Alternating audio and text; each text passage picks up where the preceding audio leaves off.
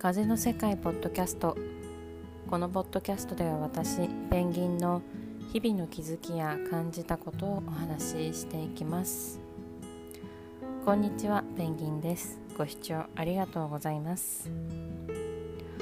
私にはですねあの小学校高学年の娘と小学校低学年の息子がおります。それであの2人のですね将来の、まあ、夢っていうのが、まあ、本人から聞くと娘の方は、まあ、幼稚園か保育園の先生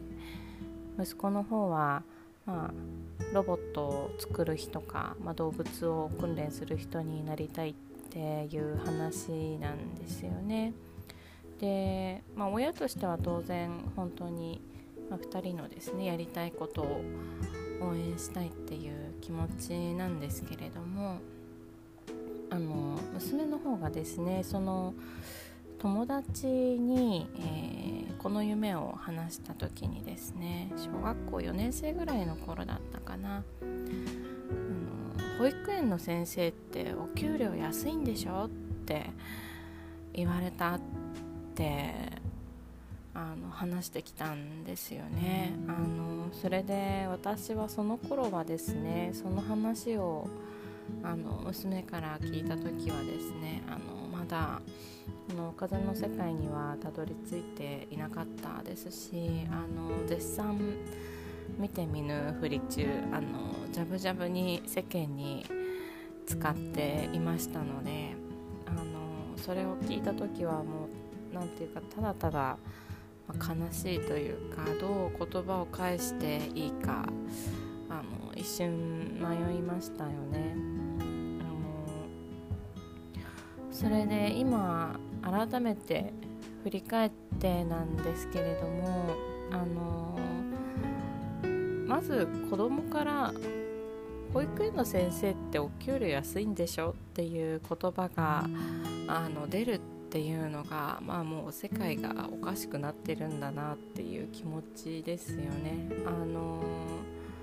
当然その子は、まあ、親なのかテレビなのか何らかからその情報を刷り込まれているわけですよね。であの保育園の先生っていうあの特定した職業に対してそういうイメージ刷り込みがあってすると言葉が出てくる。でもあの悲しいことにそれが全く間違っているということでもない、まあ、というか今この世の中の仕組みの中では誰でも苦しいですよね。あの保育園の先生だけじゃなくて他の職業にしてもあの今は本当にあの税金の負担がおかしいし使われ方もおかしいしあの特定の職業ということではなくてみんな苦しいんだと思うんですね。あのおかしいのは仕組みの方で。あの自分のやりたいことをですねあのなりわいにすればあの能力を発揮できて社会に貢献できて安全に安心して生きていける。それが当たり前に実現しない世の中の方がおかしいんですよね。でもあの、まあね、それこそインターネット SNS とか見ているともうあの男女男性女性で争い子供を持つ家庭と持たない家庭で争い若い世代と高齢者で争い、ね、あの何か一つニュースが出るとあの分断されて不毛な言い争いをしてですねおかしいのは前提の方仕組みの方なのにね。でもこう今話している私もですねやっぱり大なり小なり毒されている部分はあるわけなんですよね。あのそれまではあの、まあ、それでよしとはさすがに思ってはいないけれどもあの世の中とはそういうものだってこう思っている部分がぱりゼロではなかったと思いますし見て見ぬふりをしてきていたし私もですねあの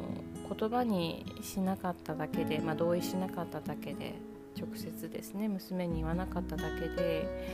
まあ、その夢をですね実現しようとすることで悲しい思いを、まあ、しないだろうか。暮らしが苦しくはならないだろうかと全く1ミリも考えなかったとは言えないなと。これはあの娘の夢にだけじゃなくて息子の、まあ、夢に対してもですよね。彼らがあの夢を語る時にこう自由に想像させてでも想像だけで終わらないようにっていうその親として役目を果たせているだろうかと。まあ、今娘はですねあの興味を持っている学校があってあのいわゆる受験勉強に取り組んでいるわけなんですけれどもあのそれを応援する中でサポートする中でですねあの自分の中にこう埋まっている教育とか、まあ、受験とかそういったものに対する、まあ、しがらみを感じることもあるんですよね。あの私にも埋まってしまっているなと。そうかこういうところで風の世界のことを忘れてしまうんだ私はですねあの前回の先日の配信でもお話ししましたが自分の家から一番近い学校が一番いい学校だよねって心からみんなそう思って安心して子供を育てられるそんな世界が当たり前になってほしいんですよね。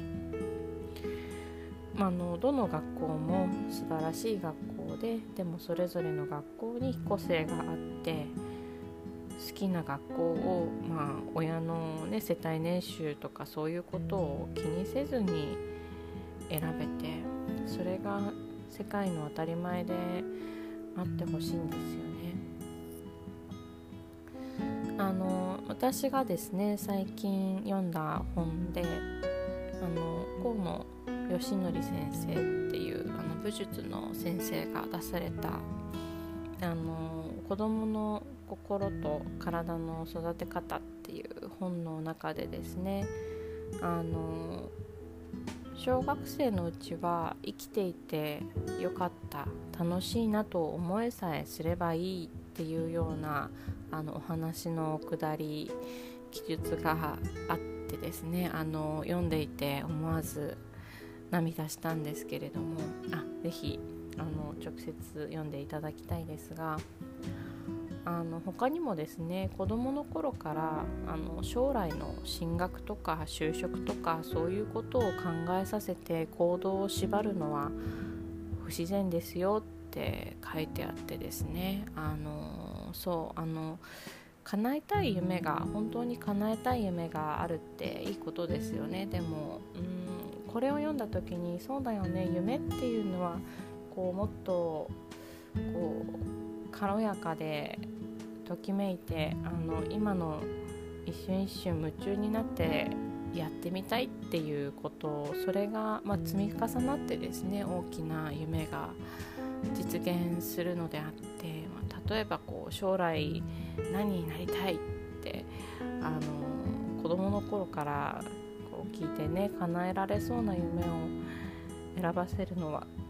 ちょっと違うよね。それは夢ではないよねって。あのあ自分から自主的にねあの自分の好きなことの延長としてあのそのあのお仕事であったりにあの興味があるならいいと思うんですけどでもそうこう大人の方から仕向けていないと本当に言えるだろうかなと。学校でも家庭でも大人が教えたいことインプットしたいことをあの手この手工夫してね覚えさせることに一生懸命になって子供たちをまるで小さな大人にしようとしてしまってっていうそれは不自然なことだなって。あの子供は子供である今を楽しんで生きるを楽しんででその中から夢中になることを見つけてねあのそれが夢になるっていうそれでいいんじゃないかと。そうできるように楽しめるようにですねその子のことを一人一人をきちんと見てやりたいことに全力で取り組めるようにっていうそれが大人の役目なんじゃないかなと。まあ、もちろんね自分のやりたいことに全力で取り組むことがあの他のこう傷つけることになったりしてはねいけないから人としてのルールは身につけるんだけれども多分このルールっていうのもなんかまずは相手をこう思いやる優しさが土台にあればガチガチにこう規則みたいなもので縛る必要もないんだろうしそうやって考えていくとあやっぱり今はあの世界が土台がですね前提がおかしくなっているだけで当たり前が実現しさえすればみんなが風の世界を思い出して忘れずに本来の自分を見失わずに生きていられる世界であればこんなおかしいことは起こらないよなと。だから、まあ、みんなが風の世界にたどり着いたら世界が変わる。ひっくり返るっていうことなんだなと。そんなことを最近は考えていました。あとあの気づいたことはですねあの私はこういう社会に対してとか教育に対してとかですねあの思うことっていうのを話すことを避けてきたなって気がつきましたねあの本当は興味があるのにねせいぜいあの Twitter とかで「いいね」を押すぐらいでそのそういうことに対して発言するのを避けてきてましたね。あの